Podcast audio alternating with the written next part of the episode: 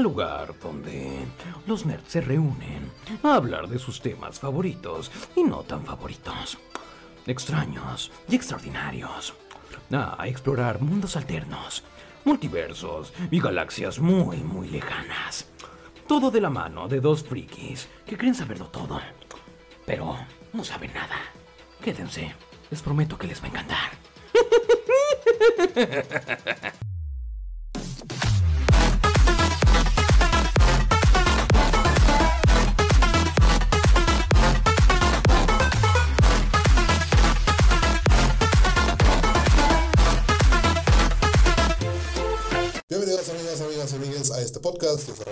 Ramón Burgos. Yo soy Fernando. Bienvenidos amigos, amigas, amigas a este podcast. Yo soy Ramón Burgos. Yo soy Fernando Gómez. Y pues el día de hoy por fin es Halloween. Bueno, no This cuando estamos grabándolo, pero cuando Halloween, ustedes lo ven Halloween, va a ser Halloween. Halloween. Así que feliz Halloween para todos. Y pues el día de hoy decidimos que no había mejor manera de celebrar Halloween que pues contando historias de terror. En Leyendas. específico, leyendas de aquí de la ciudad de Sí, Guadalajara. así como que terror, terror, pues leyendas, leyendas famosas aquí de Guadalajara, Es correcto. de nuestro lindo estado de Guadalajara, Jalisco. Guadalajara no es el estado, Jalisco es el La estado. Jalisco es el estado. Bueno, Creo Sí, que- la creo- gente entendió. No, no sé cómo diablos pasaste geografía en la la secundaria. gente, güey. la gente entendió a lo que me refería. Pues sí, vamos a, a platicar un poco de estas leyendas. Eh, vamos a ser un poco eh, diferente a las dinámicas que hemos tenido en, en los, en los anteriores podcasts. eh, pero pues vamos a, vamos a intentar a ver qué sale. Evidentemente, pues vamos a contarles estas leyendas muy a nuestro estilo. Eh, no somos como que tú digas los profesionales para contarte historias de No, terror, no pues no, la narrar, verdad. pues, no. Pero pues vamos a darle, darle nuestro mejor intento a todo esto. Repito, no son historias de terror, son leyendas. Ya si eres de terror, Eh, ¿no? medio, Ya. medio, medio, medio, medio, medio. Pues eh, empezamos este episodio con una de las historias, con una de las leyendas que más me encanta de aquí de la ciudad de Guadalajara. Yo creo que es la primera que escuché y que me, que me apasionó demasiado. Fue, pues es la, la historia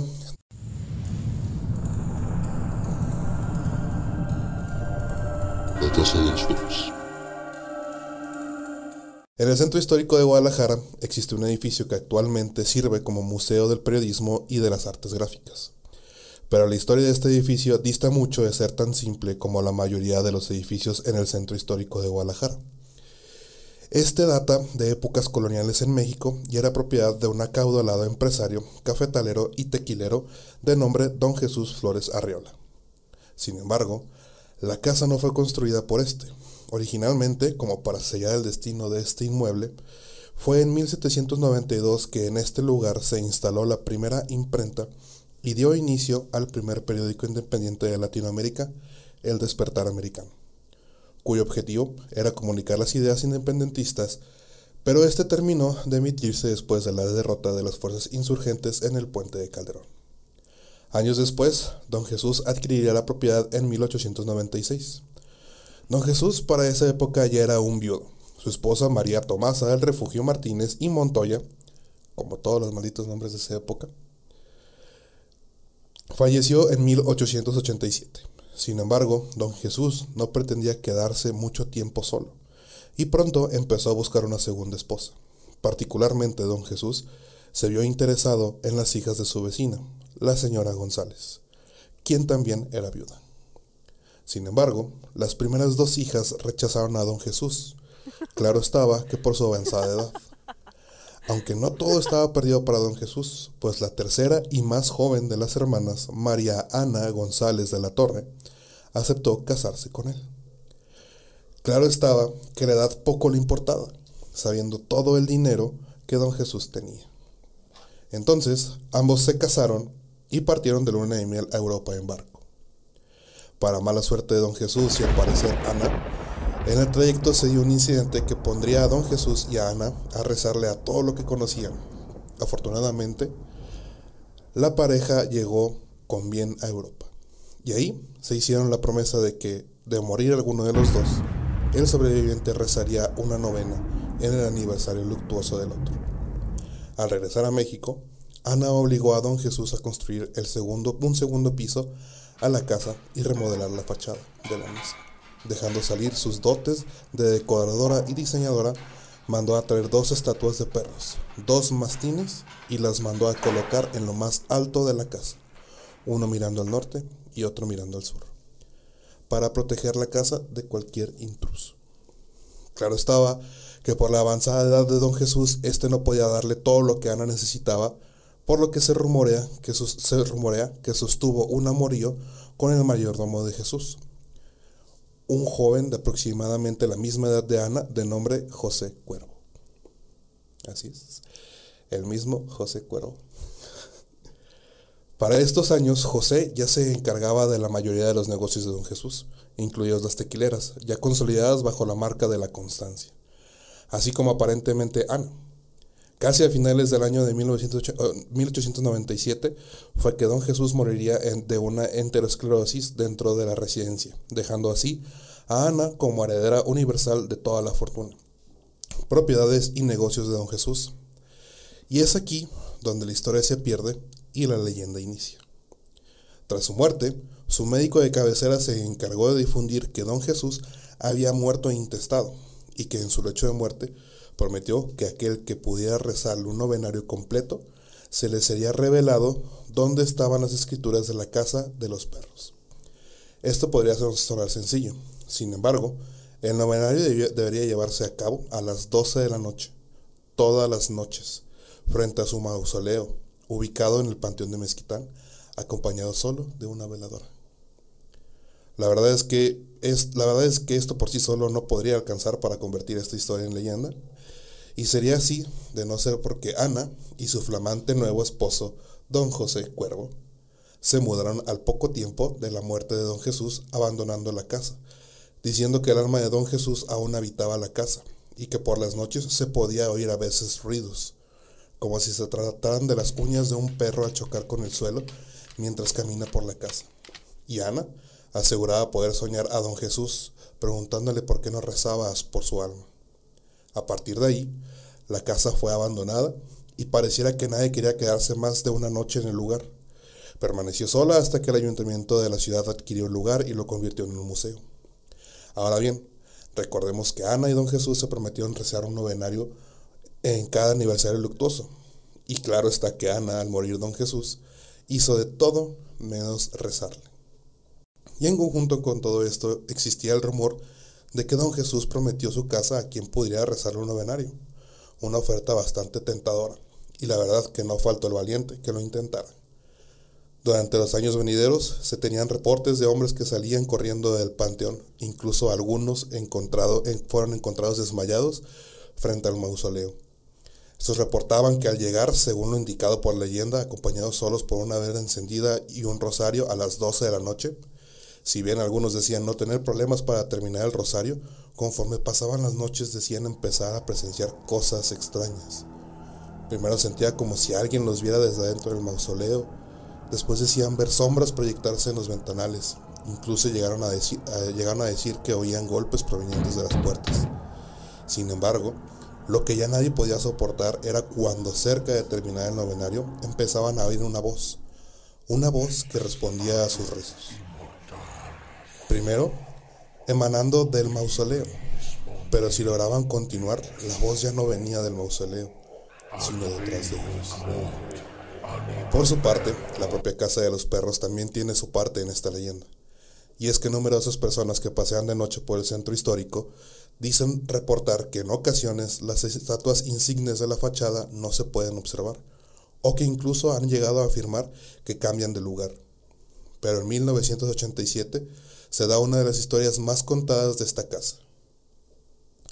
Una noche, dos miembros de una banda, perseguidos por otros, decidieron entrar a la fuerza en la casa para refugiarse.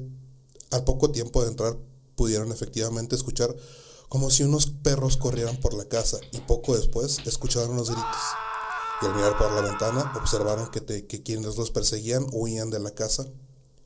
Al entrar más en la casa se percataron cómo por todas partes había señas como si durante mucho tiempo intentasen hacer rituales en la casa, convencidos de que quien los perseguía podría aún estar afuera esperando a que salieran, decidieron huir por la azotea. Al llegar arriba y apoyarse en uno de los muros para salir, este cedió y colapsó, dejando ver cómo por dentro se veían varios huesos y dientes que parecían ser de perros. Ay, güey. pues yo les voy a contar la historia de.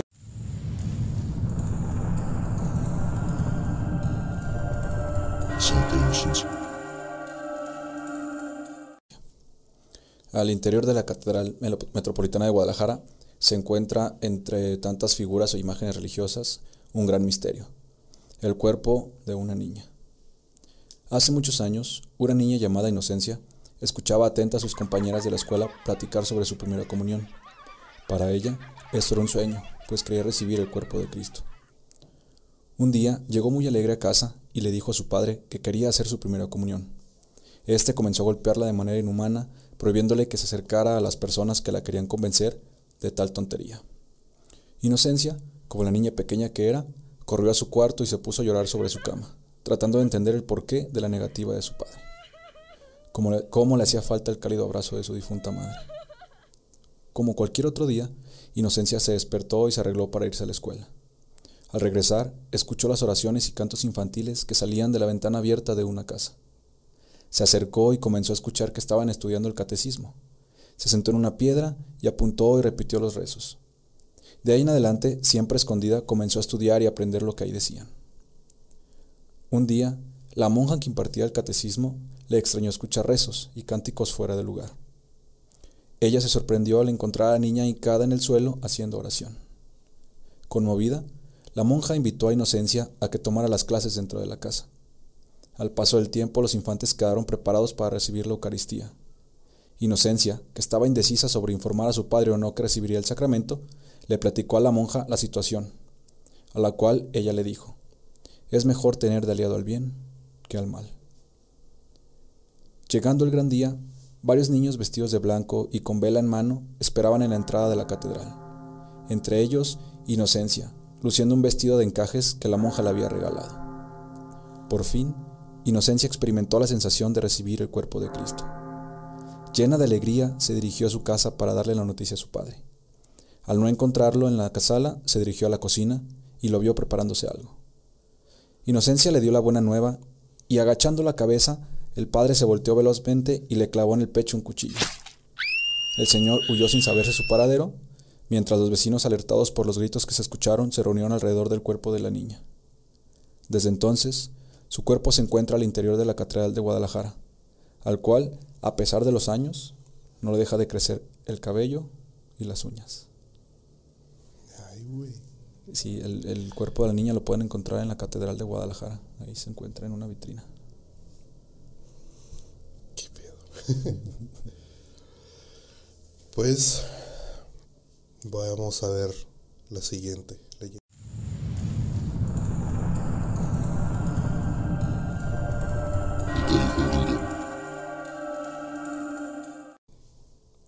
El convento de Santa María de Gracia abarcaba por el oriente hasta el río San Juan de Dios, hoy Calzada de Independencia, por el norte hasta la calle Juan Manuel, por el poniente hasta la calle Belén y por el sur hasta cruzar por Hidalgo. En una de sus largas paredes chocaba un angosto callejón tétrico y oscuro, en ese entonces llamado el Callejón del Horcado. Se le conocía así por ese nombre porque ahí se había colgado un adúltero de apellido Lemus. Dice la leyenda que en tiempos del virreinato, cerca del 1590, el callejón ya era temido por muchos tapatíos por lo acontecido con Lemus.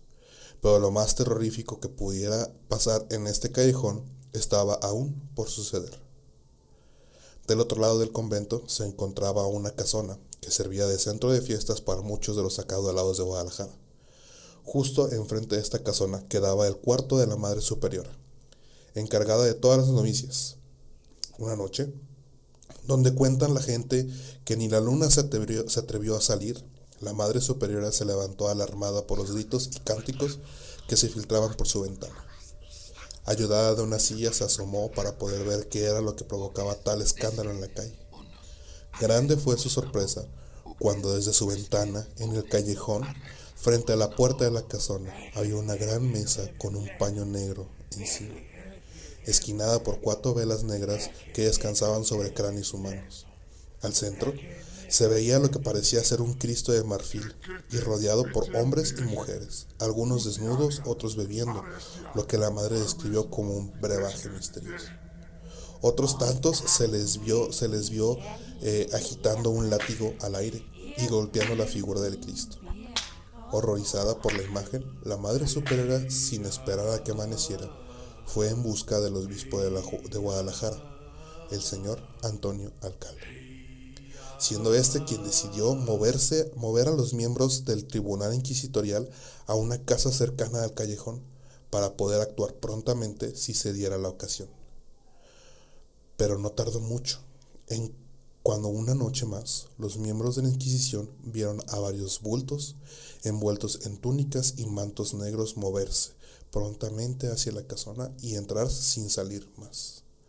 La Santísima Inquisición había tomado la decisión de actuar y vigilar más de cerca esta casa, por lo que algunos miembros se aproximaron hasta la puerta y observando a través de la rendija de la llave, nuevamente vieron una escena que los horrorizó.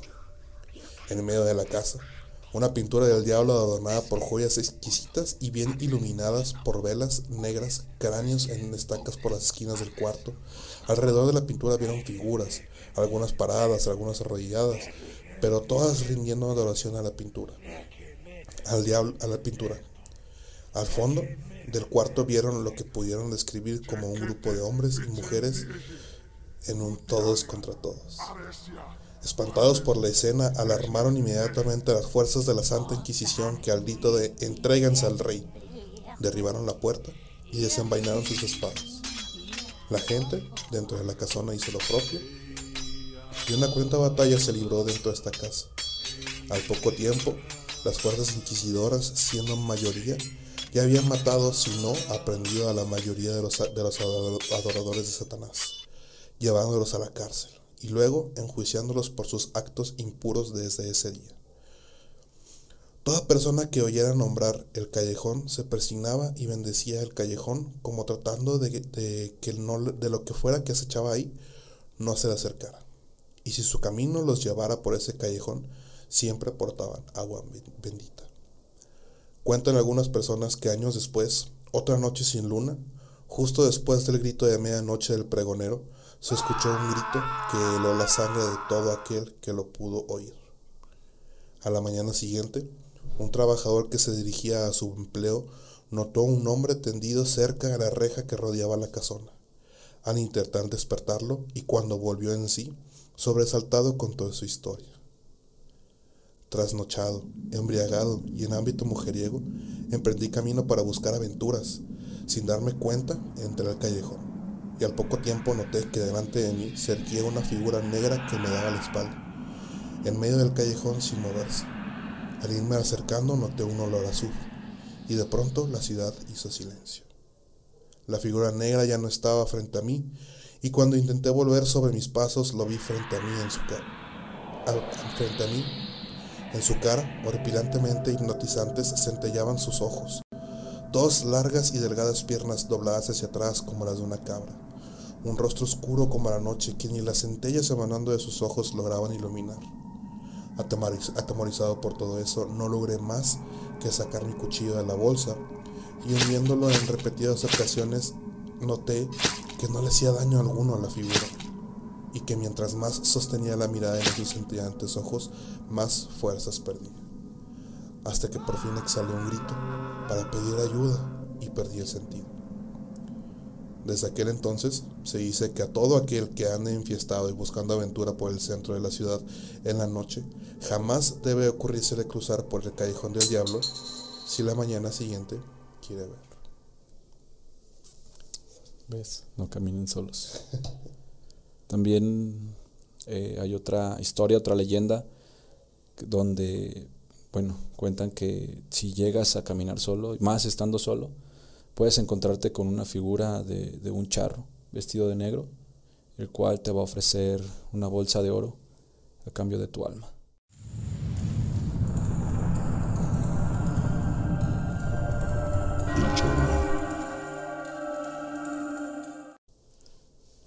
El charro provenía de una familia humilde, sus padres, aunque lo amaban, nunca pudieron cumplirle sus caprichos.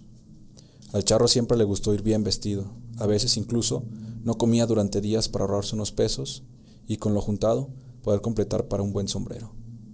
Sin embargo, estaba cansado de su inagotable pobreza. Por más que trabajaba, el dinero nunca le alcanzaba y tenía que andar todo el día con las manos llenas de tierra. Tiempo después, murieron sus padres. Al quedar solo, la miseria del charro aumentó considerablemente, por lo que tomó una decisión que cambiaría su vida, invocar al diablo para pedirle riqueza. No se sabe cómo lo consiguió, pero finalmente Lucifer apareció. Aquella entidad supo leer los ojos y el espíritu del hombre que lo había llamado, así que de inmediato le ofreció cantidades de dinero que ni siquiera en dos vidas podría gastar. Lo único que pedía a cambio era su alma. El charro en ese entonces era altivo y valiente, así que la estrella de la mañana no había logrado asustarlo, y aceptó. Pasó el tiempo y poco a poco la juventud del charro comenzó a despedirse. De repente se dio cuenta de que estaba cansado de gastar sus riquezas en mujeres, apuestas, vino y costosos trajes. A la par, la sensación de una soledad le oprimía el pecho y apenas lo dejaba respirar. Nadie lo quería por lo que era, sino por las riquezas que poseía. El charro ya se había olvidado de aquel trato que lo maldijo. Por eso, cuando se le apareció el diablo para recordarle que la, que la hora del cobro estaba cerca, se asustó como nunca. El terror invadió a nuestro protagonista hasta el último rincón de sus entrañas. Recordó su deuda y por cobardía comenzó a ocultarse.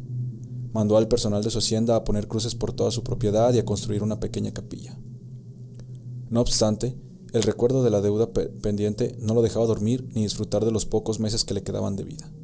Así que, en un arranque de miedo, tomó a su mejor caballo junto a una bolsa que contenía unas cuantas monedas de oro que no se había gastado. Emprendió el viaje durante la noche para que nadie lo viera huir.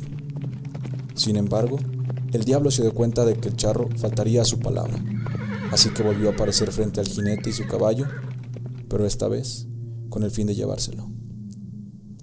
Iba a esperar a que murieras para cobrar la deuda que tienes conmigo, pero como te ocultas cobardemente, te llevaré ahora, dijo el diablo. El charro no tuvo tiempo de responder. Cuando se dio cuenta, su caballo encabritado trató de patear al demonio, pero era demasiado tarde. Los brazos de su amo habían comenzado a secarse y su carne a desaparecer. Solo le quedaba el ajuar de charro encima de los huesos blanquecinos, y el, el diablo volvió a hablar. Veo que tu bestia te es fiel. Por eso va a ser maldita igual que tú y condenada a acompañarte a tu viaje hacia el infierno. Aunque, de vez en cuando, quiero que hagas algo para mí. Cobrarle a mis deudores. Si haces bien tu trabajo, dejaré que el hombre que acepte esa bolsa con monedas de oro que traes, tome tu lugar. Desde entonces, aquel hombre fue condenado a sufrir incontables tormentos en el infierno y a salir de ahí solo para cobrar a quienes tienen deudas pendientes con Lucifer. Esto con la esperanza de que una noche algún viajero traicionado por su avaricia, tome su lugar. Solo así, el charro negro y su caballo podrán descansar en paz. Pues esto ha sido todo por el día de hoy. Espero que les haya gustado el episodio. Fue algo corto, lo sé, pero esperamos de que les haya gustado. Feliz Halloween. Feliz Halloween. No se olviden de seguirnos en nuestras redes sociales como Nerdtopia Podcast en, eh, Instagram y Facebook. Eh, les recordamos que también estamos en formato en formato de audio en las plataformas de Spotify y Amazon Music. Déjenos en la parte de los comentarios qué tal les pareció el, episodio. No se, olviden de dejarnos si decirnos si les gustó las leyendas, qué leyendas más conocen, qué otras leyendas quisieran que platicáramos. Y no se olviden también de dejarnos su like, suscribirse al canal y compartir el contenido en sus redes sociales. Yo fui Ramón Burgos, yo fui Fernando Gómez, nos vemos hasta la próxima. No caminen solos. Adiós.